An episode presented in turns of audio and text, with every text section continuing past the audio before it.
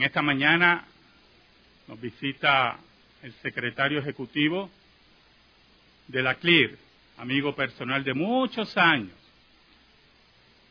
Estábamos recordando en estos días a Guillermo, la fundación de la CLIR y todo el trabajo, y él ha estado con nosotros en estos días dando diferentes charlas sobre la suficiencia de las escrituras. Guillermo Green es ministro ordenado de la Iglesia Reformada Unida y actualmente es secretario ejecutivo de la CLIR y misionero de esa misma denominación en Costa Rica. Allí pastorea una iglesia reformada, tienen también la imprenta de la CLIR, escuela cristiana y seminario. Y un hermano muy querido, humilde, y le damos gracias al Señor que esté entre nosotros. Y le he pedido que nos exponga la palabra de Dios en este domingo, día del Señor. Guillermo. Muy buenos días, queridos hermanos, y saludos. He disfrutado enormemente en esta semana pasada con mi buen amigo Carlos, con algunos otros que he conocido en el pasado y algunos nuevos que he llegado a conocer. Es un privilegio para mí traer la palabra para ustedes en un domingo especial que reciben nuevos miembros también, ordena un, hermano como anciano y traigo saludos de su iglesia hermana en Costa Rica, la iglesia Pacto de Gracia, iglesia presbiteriana reformada en San José, Costa Rica. Les invito a que abramos nuestras Biblias en Números capítulo 10. Número capítulo 10, el pueblo de Israel está en el desierto y recibe aquí algunas órdenes de Dios importantes para Israel y para nosotros. Número 10. Vamos a leer los primeros 10 versículos. Números capítulo 10 del 1 al 10. Dice así la palabra de Dios. Jehová habló a Moisés diciendo, hazte dos trompetas de plata, de obra de martillo las harás, las cuales te servirán para convocar la congregación y para hacer mover los campamentos. Y cuando las tocaren, toda la congregación se reunirá ante ti a la puerta del tabernáculo de reunión. Mas cuando tocare solo una, entonces se congregarán ante ti los príncipes, los jefes de los millares de Israel. Cuando tocares alarma, entonces moverán los campamentos de los que están acampados al oriente. Y cuando tocares alarma la segunda vez, entonces moverán los campamentos de los que están acampados al sur. Alarma tocarán para sus partidas. Pero para reunir la congregación tocaréis, mas no con sonido de alarma. Y los hijos de Aarón, los sacerdotes, tocarán las trompetas y las tendréis por estatuto perpetuo por vuestras generaciones. Cuando saliereis a la guerra en vuestra tierra contra el enemigo que os molestare, tocaréis alarma con las trompetas y seréis recordados por Jehová vuestro Dios y seréis salvos de vuestros enemigos. En el día de vuestra alegría, en vuestras solemnidades, y en los principios de vuestros meses tocaréis las trompetas sobre vuestros holocaustos, sobre los sacrificios de paz, y os serán por memoria delante de vuestro Dios, yo Jehová, vuestro Dios. Querido amigo, ¿desea usted escuchar la voz de Dios? Hemos pasado un par de días hablando de la poderosa palabra de Dios y la importancia de ella en la vida del cristiano. Jesucristo había orado a su Padre, Padre, santifica a mis discípulos en tu verdad. Tu palabra es verdad. En este pasaje encontramos un anticipo de lo que fue y lo que es la voz de Dios a su pueblo de aquel entonces y para nosotros hoy en día. Dios manda hacer trompetas de plata. ¿Qué eran estas trompetas? Nosotros sabemos que Dios hablaba con voz audible a Moisés en número 7, versículo 89.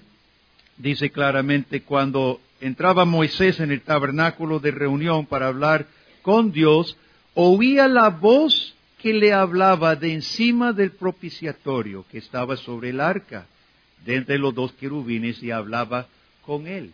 Dios hablaba con voz audible a Moisés. Dios es el Dios que se revela. Dios es el Dios que se comunica con su pueblo. La Biblia dice claramente que la diferencia grande entre los dioses falsos, los ídolos de las naciones, es que aunque tengan boca, no hablan, mas Jehová habla. Dios habla y su palabra no regresa vacía, sino cumple su propósito.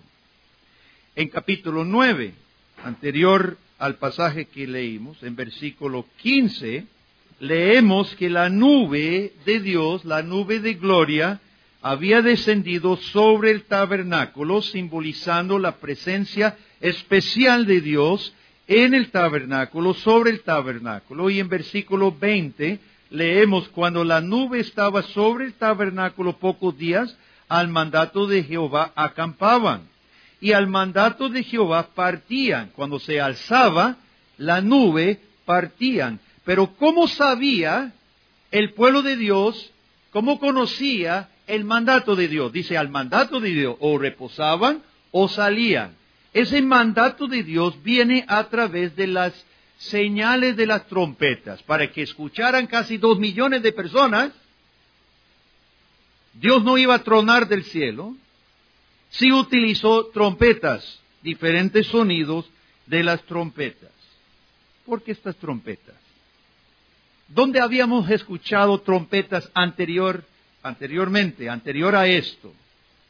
En el monte de Sinaí, ¿se acuerda?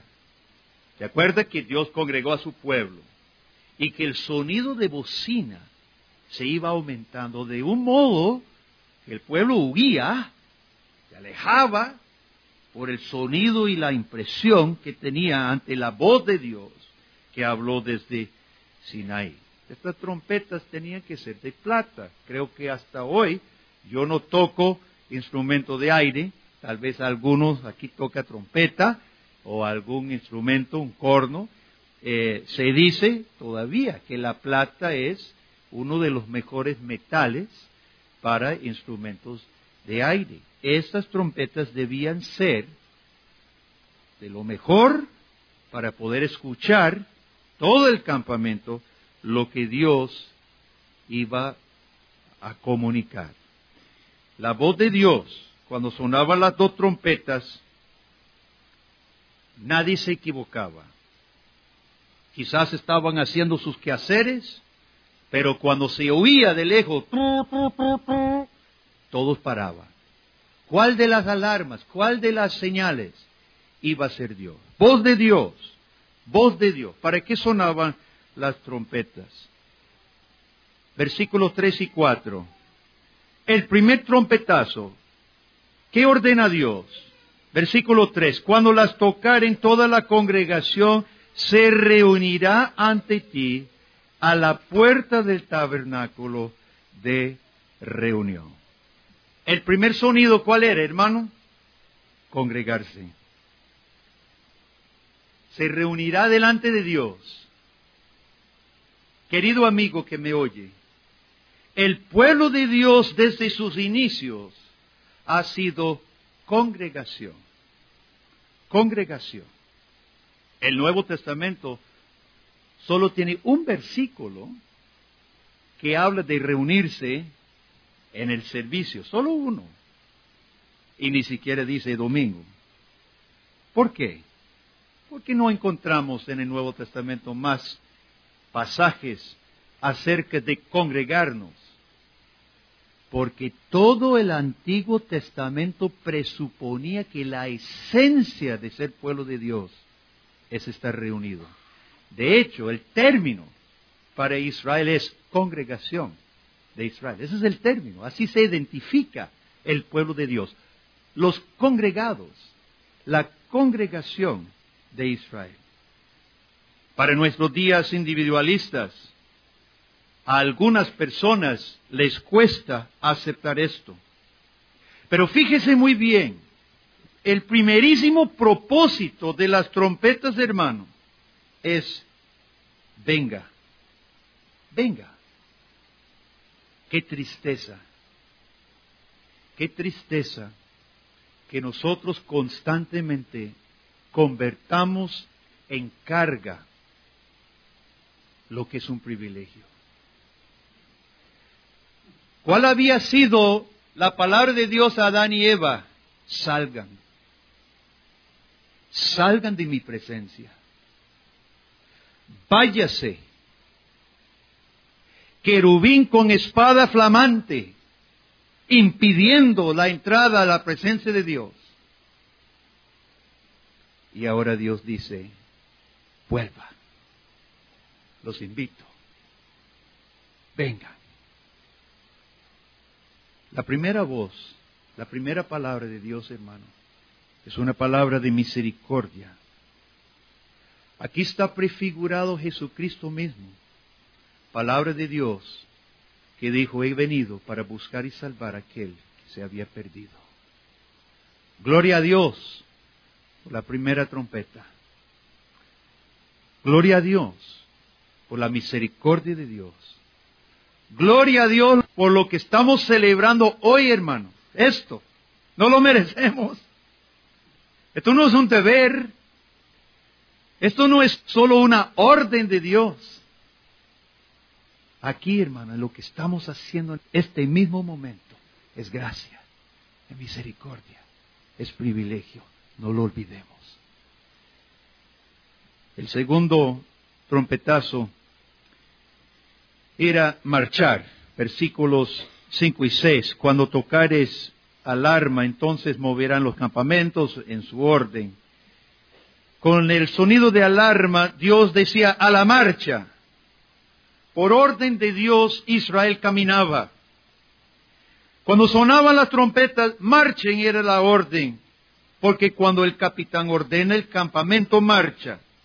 Cuando yo era más joven, tal vez como algunos otros jóvenes, un día sábado, un día feriado, me gustaba dormir un poco tarde. Yo no era muy dormilón como joven, pero yo creo que todo adolescente en crecimiento le gusta pues quedarse en cama un poquito un poquito más largo. Y algunos hijos son más dormilones que otros hijos.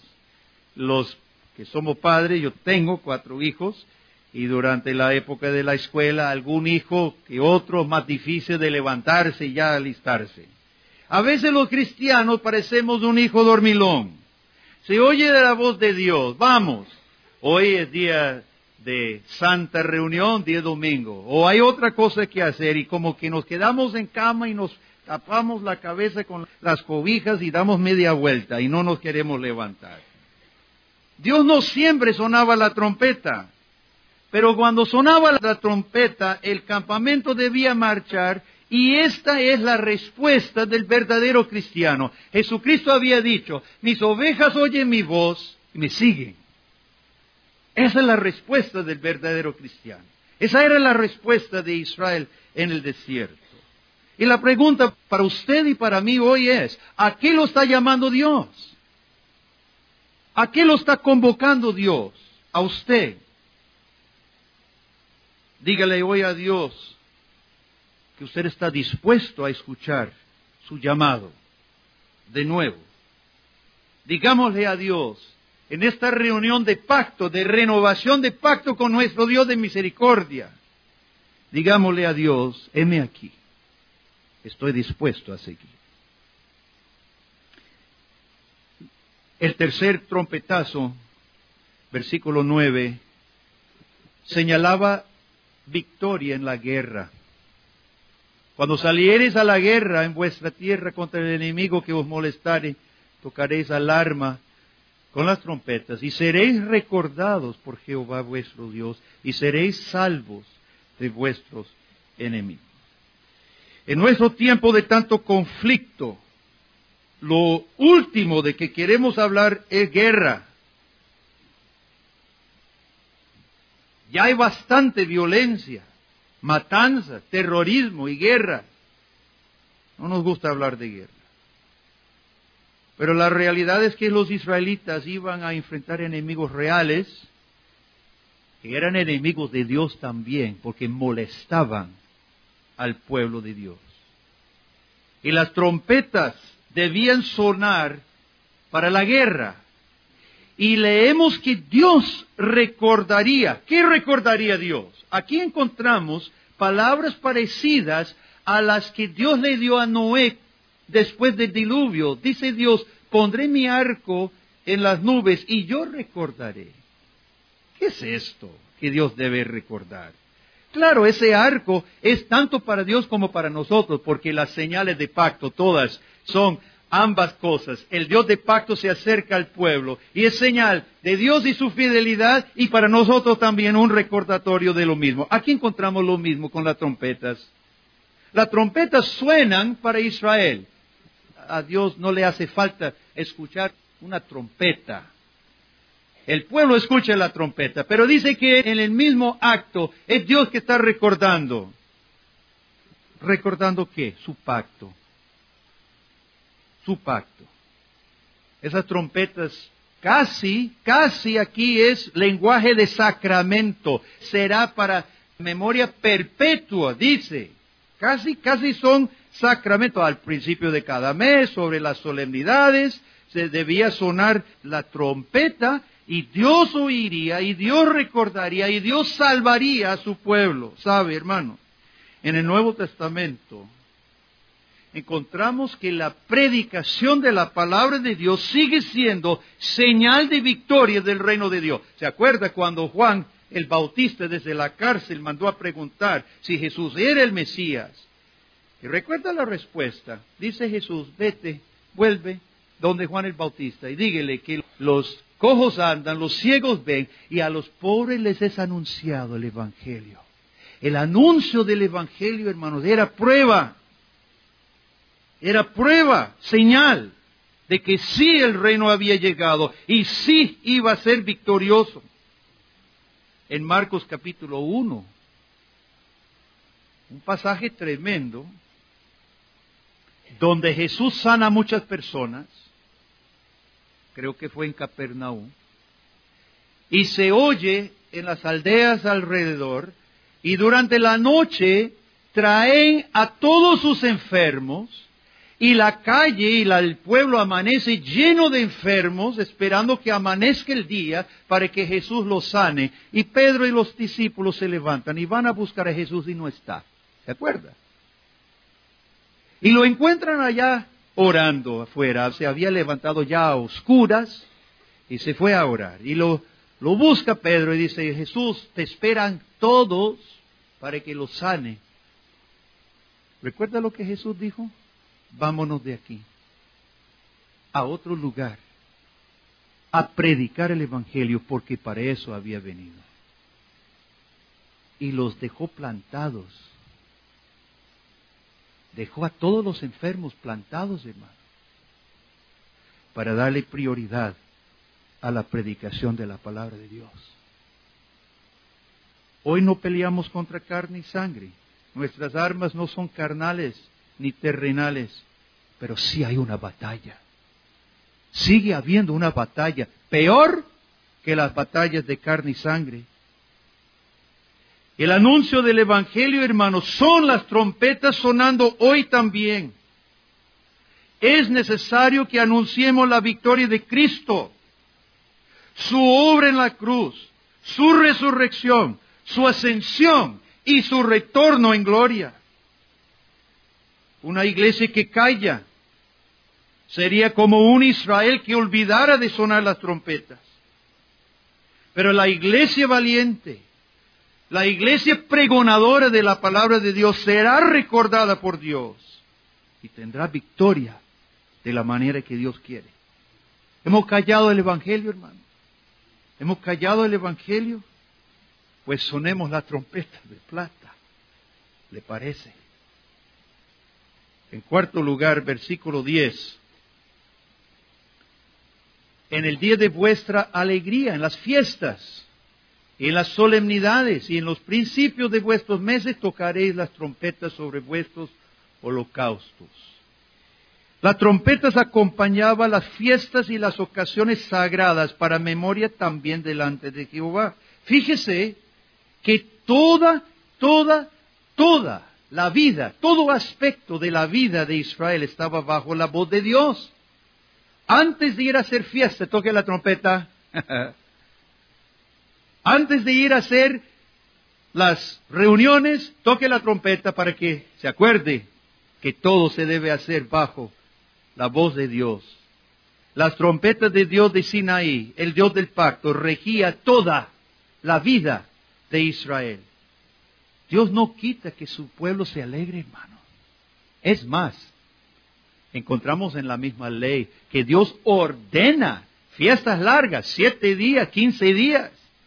Ordena que coman carne, ¿sí? Comerán corderos sacrificados, etcétera.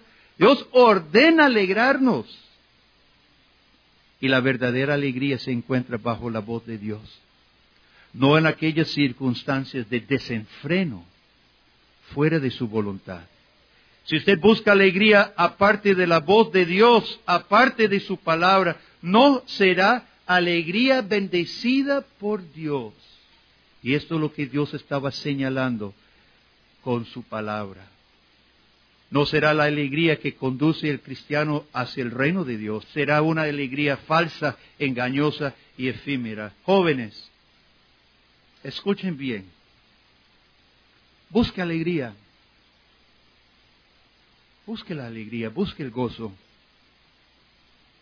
Busque la alegría de acuerdo a la voz de Dios. Gócense y celebre las cosas que valen la pena celebrar. Celebre la vida, no la muerte. Lo que el mundo ofrece en especie de vicios y desobediencia a Dios no es celebrar vida. Eso es buscar la muerte. Dios quiere que celebremos la vida, la salvación, el verdadero gozo, la amistad verdadera. Hay mucho caso triste. Quizás conocemos algunos nosotros, de jóvenes criados en la iglesia que conocen la palabra de Dios, que no quisieron huir. Buscaron una alegría efímera y falsa. Y se les escapó. Y no la hallaron. Niños, jueguen, diviértanse, pero como Dios manda, obedeciendo a sus padres, buscando a su Dios. Y para nosotros los adultos, por supuesto, igual. En conclusión, Jesús el verbo de Dios, Jesús la palabra encarnada de Dios, dijo que Él era la verdad, camino, la verdad y la vida. ¿Quién recuerda cómo regresará Jesús? Con el sonido de trompeta. La última trompeta no se ha sonado, no se ha oído. Falta todavía un último trompetazo, hermano.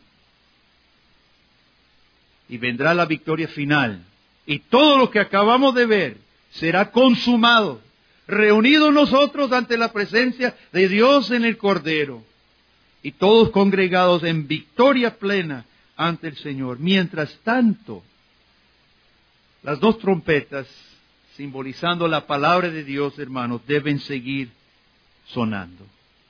Deben seguir convocándonos a congregarnos para adorar a Dios en este peregrinar, convocándonos a la marcha, a la obediencia, convocándonos a la guerra espiritual y convocándonos a gozarnos y celebrar la verdadera alegría de vida y salvación.